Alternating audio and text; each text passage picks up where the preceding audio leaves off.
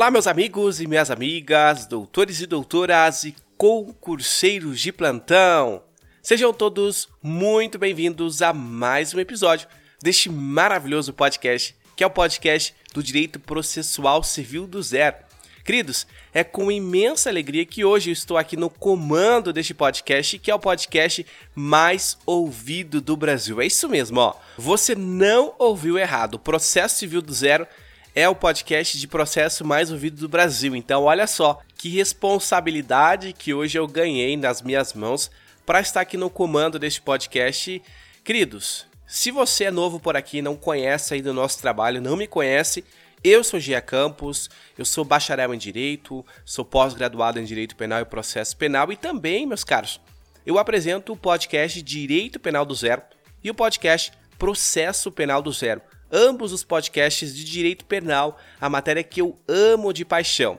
Mas hoje eu tô aqui só de passagem, tá? Eu tô aqui apenas para falar com vocês a respeito de uma coisa extraordinária, que é sobre princípios. Você já deve ter visto aqui na descrição do episódio, né? Mas antes de nós começarmos, eu quero pedir para você que ainda não segue o podcast, eu peço para você que siga o podcast. Jean, por que, que eu tenho que seguir? Bom, primeiramente, toda vez que lançarmos um episódio novo por aqui, você será notificado. Então a plataforma que você está ouvindo aqui, a sua favorita, ela te notificará quando tiver um episódio novo. E em segundo lugar, isso nos ajuda muito o crescimento aqui na plataforma, porque quanto mais pessoas curtindo, mais pessoas seguindo o podcast, a plataforma vai entender que o conteúdo que nós estamos gerando aqui é um conteúdo de extrema importância e relevância. Então, o que ela vai fazer? Ela vai recomendar esse podcast para outros usuários que estão necessitando aprender a matéria do direito processual civil totalmente do zero. E o último recado que eu quero passar aos senhores é a respeito do canal do Telegram. Você já faz parte do canal do Telegram deste podcast? Não? Bom, pera aí, calma aí. Ó, vou deixar o link aqui na descrição para que você possa entrar agora no nosso canal do Telegram. Sabe por quê? Lá você vai ter a oportunidade de responder questões. Sabe aquelas questões que você deixa para responder na hora da prova acaba errando?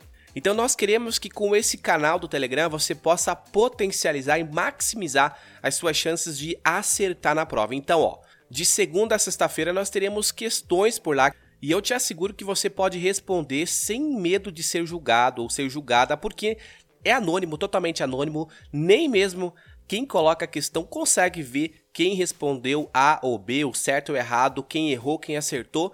Então é uma mega oportunidade para que você possa ver de fato aquilo que você está errando, aquilo que você está acertando, para que você possa direcionar e potencializar de uma forma efetiva os teus estudos, ó. E ainda informo, não é nada de grupo de WhatsApp, né? Que a família fica mandando lá, oi, bom dia, boa tarde. Somente a pessoa autorizada manda questões. Nesse caso será a Larissa Maltaca, somente ela vai mandar questões por lá e ninguém mais vai ficar te enchendo o saco, tá bom?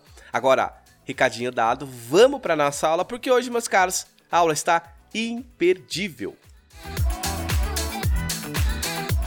Bora, meus caros. Bom, já deve ter visto que nós vamos falar hoje sobre o princípio do contraditório e o princípio da ampla defesa, meus queridos. O que, que, significa isso? Já, eu já vi já em algum lugar, mas isso aí tá muito turvo, muito distante, eu não consigo entender. Pera aí, vamos lá. Agora você vai entender de uma vez por todas. Vamos lá? Primeiramente, compreenda que quando nós estamos falando de princípios, ele não surge do nada. Ele tem que ter uma fonte de origem de onde ele vai surgir. E da onde vem? Vem da nossa própria Constituição. É a própria Constituição, lá no seu artigo 5 uh, ela vai trazer o princípio da ampla defesa e do contraditório. Então nós vamos ver que o princípio da ampla defesa e do contraditório é um princípio que ele é um princípio fundamental, porque ele é fundado na própria Constituição. É a Constituição que vai consagrá-lo. E para que serve o princípio? Bom, você já deve ter visto que muitas empresas, né, quando vai contratar, ela coloca lá sua, suas, suas visões, valores. Isso tudo não passa de princípios, é aquilo que a, a própria empresa ela está tentando seguir, aquilo que ela quer seguir, ela coloca como valores. E a Constituição ela também fez isso, ela colocou como sendo um valor que é inegociável o princípio do contraditório e da ampla defesa. E aí talvez vocês perguntem, Jean, mas o que significa isso então? Vamos lá. Quando nós estamos diante de um processo, por exemplo, alguém está sendo acusado de algo. Quando essa pessoa está sendo acusada de algo, ela também tem o direito de prestar a sua resposta contra aquela ofensiva, contra aquela acusação que está sendo proferida em face dessa. Então nós utilizamos o referido princípio para que é, seja dado como sendo o meio de defesa daquele sujeito que lhe foi imputado algo, seja na seara criminal, seja na seara civil. Bom, já como assim civil? Bom, se eu, se eu estou te acusando, né? Sou, eu sou o autor de uma ação, uma demanda em face a você, dizendo que você deveria me pagar uma determinada quantia, você não me pagou. Você deveria me entregar uma determinada coisa, um determinado bem, você não me pagou, você não me entregou. Você deveria prestar um show para mim, porque eu contratei você e você não fez. Então, nesses casos, você que está sendo ali réu, você que está sendo acusado, você tem o direito de ter uma ampla defesa e um contraditório. Mas agora o que eu quero falar com os senhores é a respeito de uma divisão que é feito doutrinariamente. Pode-se dizer que o princípio que nós estamos estudando do contraditório ele pode ser composto por três garantias ou fases, assim chamado pela doutrina. Em primeiro momento, meus caros, nós temos que o sujeito ele precisa conhecer esse processo judicial em que ele está sendo parte.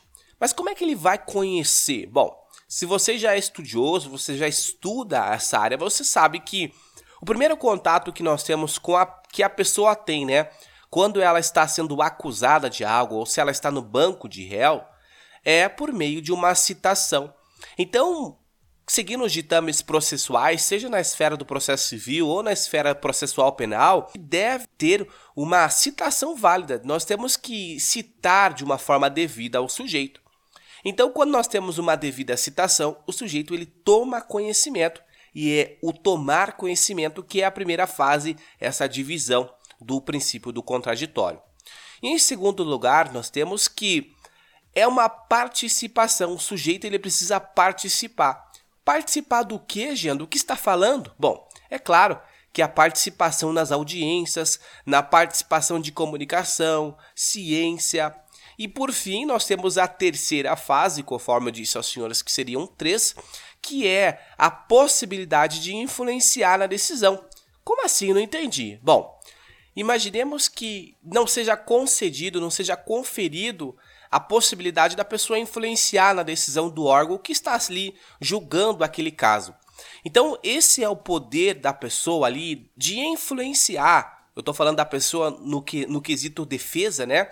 De influenciar e interferir usando argumentos, trazendo ideias, alegando fatos, de modo a garantir o princípio do contraditório, esse princípio que nós estamos falando. De uma forma breve, meus caros, agora eu quero fazer um exercício rápido com vocês. Imagine que alguém está te acusando agora.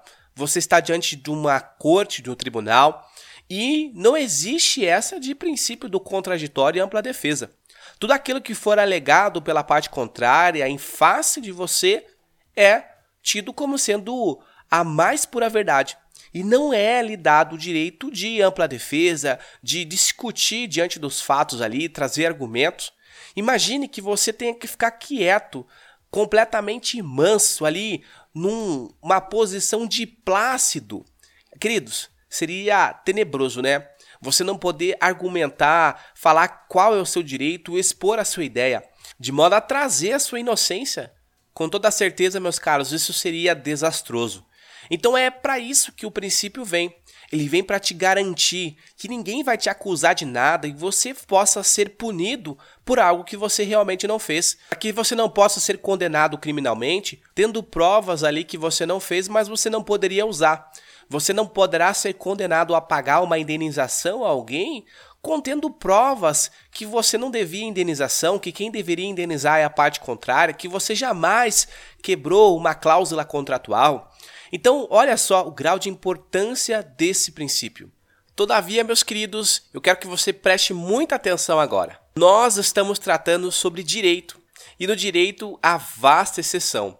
Então é possível algumas vezes o juiz decidir contra uma das partes sem que ela seja previamente ouvida. Então nós vamos analisar, por exemplo, o artigo 9 do Código de Processo Civil, que vai falar no seu parágrafo único que nós temos as tutelas de urgência, nós temos as hipóteses de tutela de evidência, né, previstas lá no artigo 311, é, incisos, e também, meus queridos, a decisão prevista no artigo 701, que vai tratar das ações monetórias.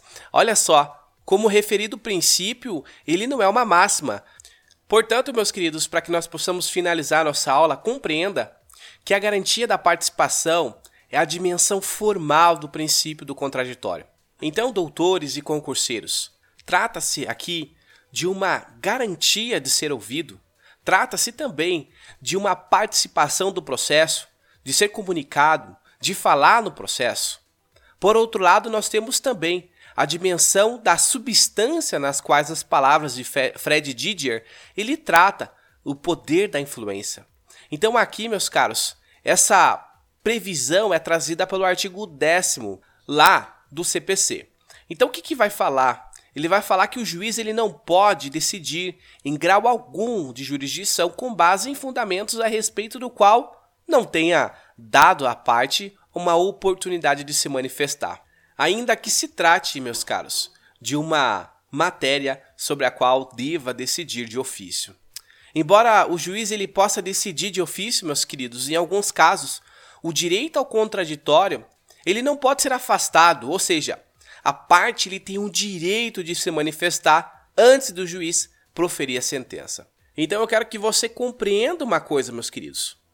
O princípio da ampla defesa significa que a parte ela pode se utilizar de todos os direitos disponíveis ali para ela, para que ela possa, através desse meio, provar ou até mesmo interpor recurso contra aquilo que está sendo imputado a ela.